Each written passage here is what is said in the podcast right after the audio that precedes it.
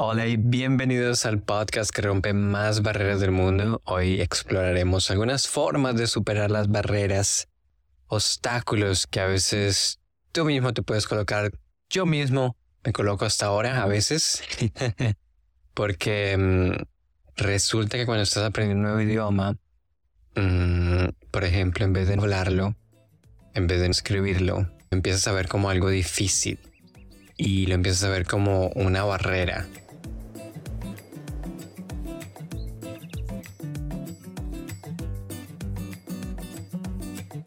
¿Estás listo para aprender ese idioma que tanto amas? Dejar atrás tus miedos, hablar con confianza, hacer nuevos amigos en otros idiomas, tener experiencias increíbles y tal vez descubrir un nuevo pasatiempo o lograr metas en otros idiomas? Cada semana en mi podcast te daré los mejores consejos, estrategias y mentalidades para ayudarte a pasar de no hablar ese idioma que tanto amas a hacer que tu voz sea escuchada por todos. Aprenderás a detener esos pensamientos negativos, a evitar procrastinar y a enfocarte en lo que quieres decir sin importar lo que otros piensen de ti. Aquí te contaré todo lo que nadie te cuenta de una manera fácil, realista y con talleres prácticos cada semana. Aprender un nuevo idioma es como una montaña rusa, llena de altibajos, giros y vueltas y muchos gritos. Es toda una aventura. Y yo sé que estás listo para esta aventura.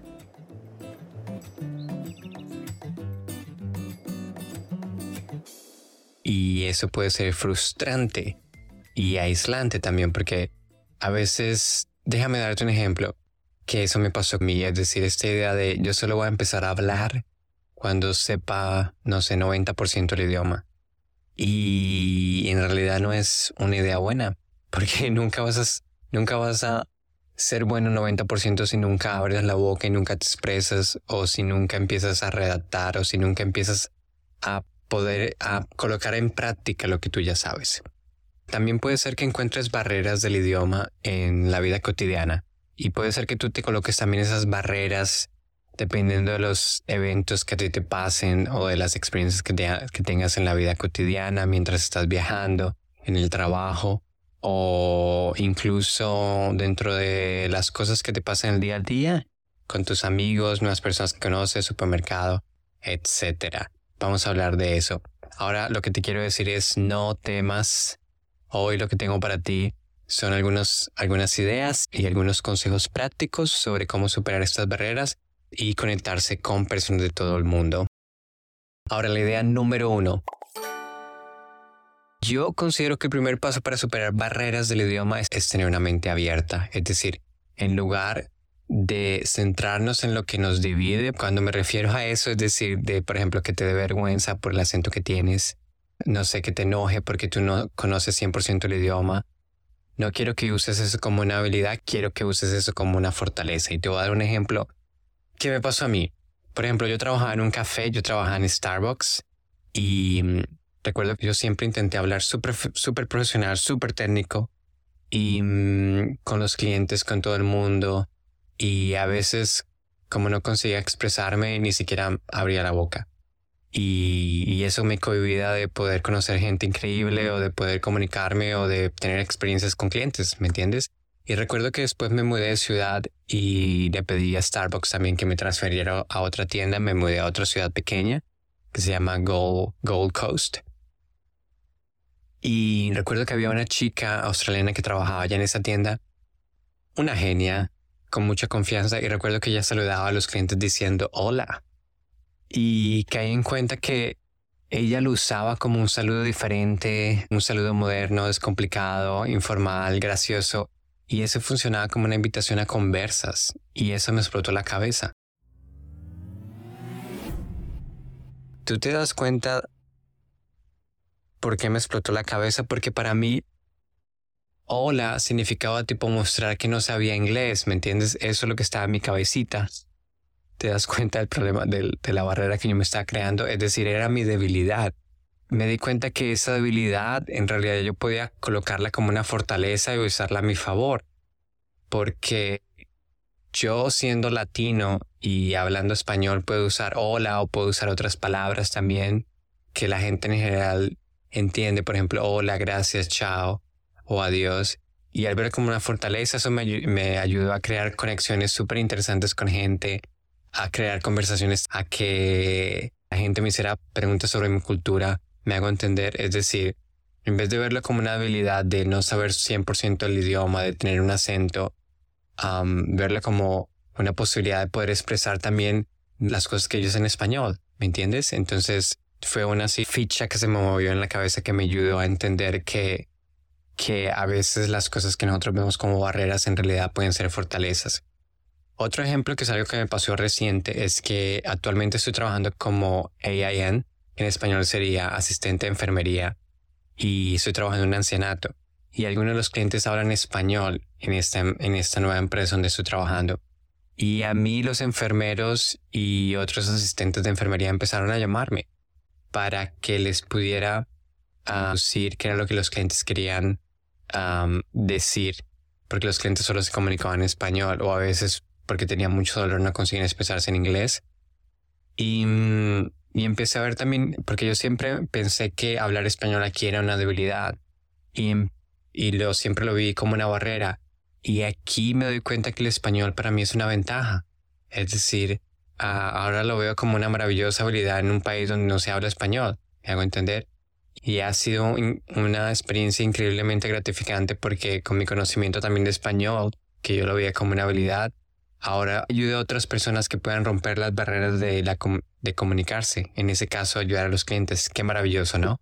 Ahora, la idea número dos es usar tecnología, la tecnología que tengas. No te dé, no te dé pereza usarla, no te dé vergüenza usarla, no sientas que tú no sabes. Al contrario, cuando tú usas tecnología para poder expresarte, la, usando esa tecnología tú vas aprendiendo poco a poco nuevas palabras, cómo expresarte.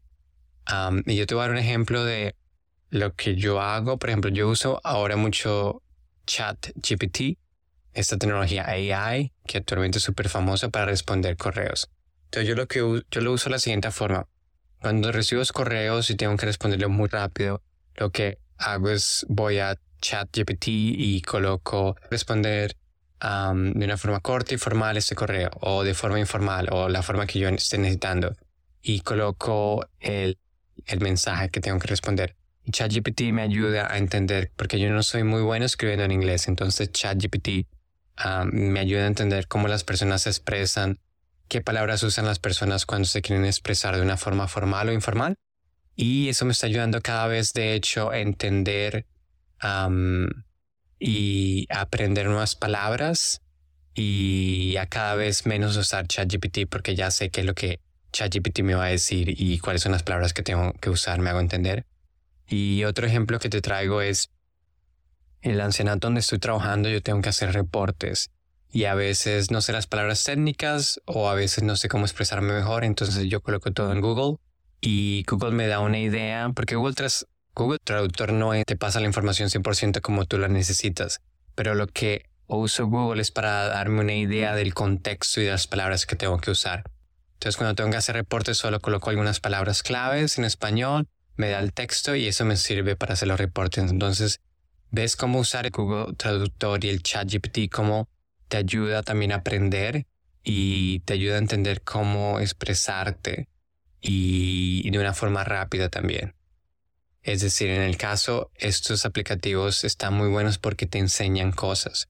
Quiero que no lo veas como algo, como algo que te va a dar siempre la información. Trata de usarlo y de aprender en cuanto lo estás usando. Es decir, entonces cuando respondo este, este correo de esta forma, tengo que usar estas palabras, de esta forma yo saludo, de esta forma y cuando hago los reportes, con cuál palabra yo empiezo, cuáles palabras técnicas tengo que usar. Quiero que uses esta herramienta, pero no para ser perezoso, sino para observarlo como que son profesores, viste, que te dan las palabras que tú necesitas en ese momento, pero también para que tú aprendas cuáles son las palabras y cuál, cuál es la estructura que tú tienes que hacer cuando respondes un correo o en mi caso cuando yo tengo que hacer reportes, ¿me entiendes? Muy bien. Ahora la idea número tres. Hablar con gente. Hablar con gente. Sé que es intimidante, pero ayuda mucho. Entonces busca, por ejemplo, busca grupos de Facebook donde tú puedas expresarte, conocer gente ah, en el idioma que estás aprendiendo. También puedes practicar cómo escribir ese idioma porque vas a tener que mandar mensajes o grábate hablando con la cámara de tu celular, algo que es accesible actualmente para todos. Todos tienen un celular ahora y una cámara y no necesitas ser una cámara excelente. La idea es que tú te grabes a ti mismo explicando alguna cosa o practicando algún mensaje que tú quieras hacer o una palabra que tú estás aprendiendo y eso te va a ayudar mucho a poder expresarte y colocar en práctica lo que estás, lo que estás aprendiendo. Um, o por ejemplo, busca eventos también que estén en tu ciudad, en tu barrio. Yo recuerdo que cuando vivía en Argentina, yo estaba haciendo eso mucho buscando a eventos y recuerdo que encontré un evento ah, que era sobre universidades de todo el mundo eh, donde hablaban inglés y yo recuerdo que siempre quería, desde que estaba en Argentina, quería ir a Australia me inscribí al evento, fue el evento y yo pensé que era más flexible entre español e inglés y no, era solo en inglés. Y yo dije, bueno, ya estoy aquí, voy a lanzarme. Y recuerdo que hablé con una escuela que era de inglés, que para ir a Australia y me hablaron solo en inglés, ya me expresé en inglés y fue horrible. Entonces fue horrible. Recuerdo que estaba teniendo una conversación en inglés y con una de las escuelas representativas y mm, sudaba un montón y sube un montón de errores. Y, pero esa es la única forma en la que tú consigues entender, tú, tú consigues practicar, ¿me entiendes? Y darte cuenta de que está todo bien. Es decir, ¿qué es lo peor que puede pasar? Nada, tú no vas a volver nunca a ver esas personas y tú no te vas a morir por cometer errores. Entonces, mm, es algo con lo que vas a poder practicar lo que tú estás estudiando y estoy 100% seguro que después de eso va a ser mucho más fácil tener una experiencia como esa en el futuro. Otra cosa que yo hice, por ejemplo, porque yo entraba en pánico cuando tenía que hablar en inglés, cuando decidí ir a Australia, una de las cosas que hice fue, ah, porque mi meta era ir a Australia y llegar a Sydney y empezar un curso de inglés pero yo no quería llegar a una ciudad tan grande sin hablar a un inglés o sin conocer la cultura. Entonces yo lo que hice fue comprar mi vuelo antes de empezar mis clases de inglés y lo que hice fue buscar voluntariados online. Y encontré un voluntariado en, en, un, en un hotel de yoga. Y fue una experiencia genial porque ese voluntariado no me exigía inglés. Fue una oportunidad para, para no estar nervioso para mezclarme con la cultura australiana, hacer contactos y practicar mi inglés en un ambiente tranquilo y que no fuera estresante para mí. Recuerda que cuando tú no estás estresado, tú consigues aprender mucho más. Cuando tú estás muy estresado, tú no consigues aprender nada. Entonces fue una experiencia súper interesante para mí y me ayudó mucho. Y de hecho descubrí también que la comunicación no verbal, como los gestos, las experiencias faciales, pueden ser una herramienta súper poderosa para comprender a las otras personas para hacerse entender y también conectar con los otros. me di cuenta yo que hago mucho el simbolito de Facebook, ¿viste? El de like con mi mano, para decir sí, ok o entendí. Mm, ahora, sobre ese tema de iniciar conversaciones y poder practicar lo que tú estás aprendiendo, algo que aún me pasa a mí es que me da, me pongo nervioso cuando encuentro gente que tiene un acento muy fuerte en inglés o gente que tiene mezclas de acentos yo, por ejemplo, empecé a trabajar con una mujer de Inglaterra que vive aquí en Australia y tiene una, una mezcla de acento australiano y británico. Y es difícil porque yo no le entiendo muchas cosas que ella dice. Y, y cuando esto me pasó, lo que hice es ver esto como una oportunidad. Es decir, en vez de sentarme y llorar o intentar no trabajar con ella, lo que hice fue expresarle lo que estaba pasando, lo que estaba pasando en mi cabeza. Es decir, le dije que su acento era muy lindo, pero para mí es un acento diferente. Y como yo soy de Colombia y mi inglés no es mi primera lengua, quiero que a veces tenga paciencia y que me dé tiempo a que mi oído se adapte a, esos nuevos sonidos, al acento que ella tiene. Y fue lo mejor que me pasó porque cuando eso sucede, tú consigues, la otra persona consigue entender qué es lo que está sucediendo, ¿no? Recuerda que nadie tiene bolitas mágicas que consiguen leer tu mente, entonces está muy bueno tú comunicar lo que está sucediendo, porque si yo no le comunico a ella lo que está sucediendo va a ser muy difícil trabajar en equipo. Entonces este ejemplo que te acabo de dar es para que entiendas que está bueno comunicar con otra persona qué es lo que está sucediendo en, tu cabeza y qué es lo que estás pensando. Y esto te hace mejor ah, trabajando en equipo, ah, la persona va a entender qué es lo que está sucediendo y la persona va a usar también otras palabras más básicas contigo. Y de hecho, esta idea de comunicar qué es lo que está, mm, qué es lo que tú estás pensando, fue una idea que se me ocurrió porque yo vi un video de la cantante Anita. Para los que no saben, Anita es una cantante brasileña súper famosa en Brasil por lanzar música en funky. Y ahora es famosa en casi todo el mundo porque ella está cantando en español, inglés, italiano y francés. Y ha sido top 10 en diferentes países. Es una genia. Es una genia. Y yo lo que vi fue un video de ella en donde ella no le entendió muy bien el entrevistador y, y eso no hizo que ella se enojara o que ella se pusiera triste o que le diera vergüenza. Ella solo se rió y la entrevista continuó. Y eso es un grande, grande ejemplo de cómo ser valiente y de cómo romper barreras y es una inspiración. Lo mismo sucede, por ejemplo, con Sofía Vergara. Ella con su acento fuerte en español es una, es una de las mujeres latinoamericanas más exitosas del mundo también.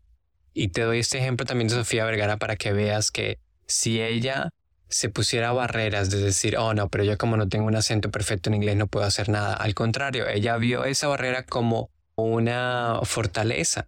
Y de hecho, ¿qué fue lo que ella hizo? Es, em, trabajar en este TV show em, Mother Family.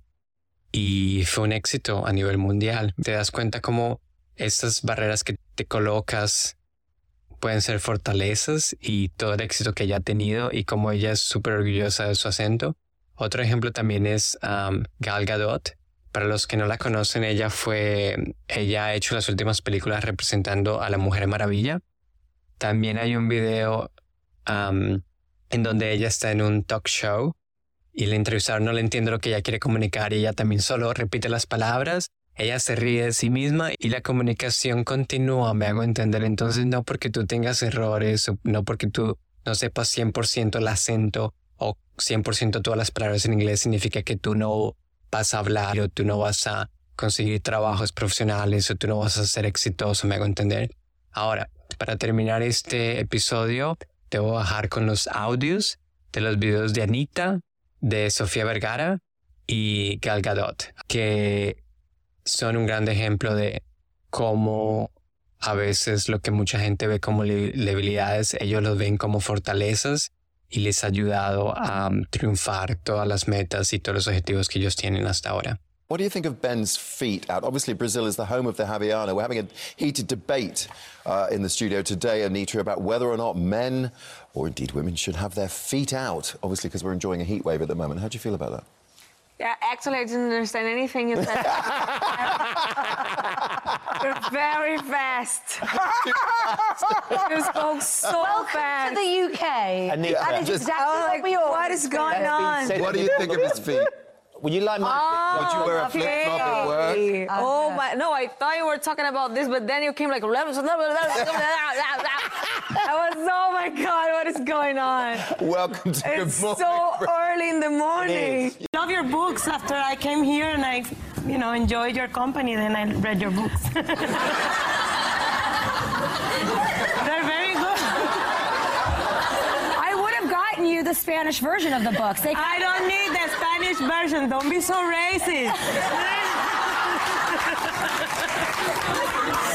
I'm not. I just know that you have a very thick accent, and I would. I know you're Colombian, so it would be easier for you to read it in Spanish if that's your homeland. Why does that have to be racist, Sophia? because people don't really notice the accent, so you don't have to bring it up. Just Went through a lot of emotions, and I feel that. It's a food. F- foot? like foot or food? Foot? You said foot, so that means it. Is it a foot you eat foot or foot with toes? Oh, foot is a fruit. Yes. It's a fruit. I mean, but this is you're charming me now. So this is this is all part of the thing. Oh, this is. Muchas, muchas gracias por escuchar este episodio de Cómo hablar idiomas con confianza. Es un grande, grande honor para mí saber que estás aquí conmigo escuchándome. Te voy a pedir un grande, grande favor. Si te gustó este episodio, asegúrate de suscribirte, porque eso va a ayudar a que más gente que esté necesitando ayuda a superar el miedo y la ansiedad al hablar un nuevo idioma encuentre este canal. Y no olvides de compartir este podcast con tus amigos y familiares que estén necesitando ayuda. Recuerda, hablar un idioma con confianza es posible y yo estoy aquí para ayudarte en esa aventura. Gracias de nuevo por sintonizarme y nos vemos en el próximo episodio.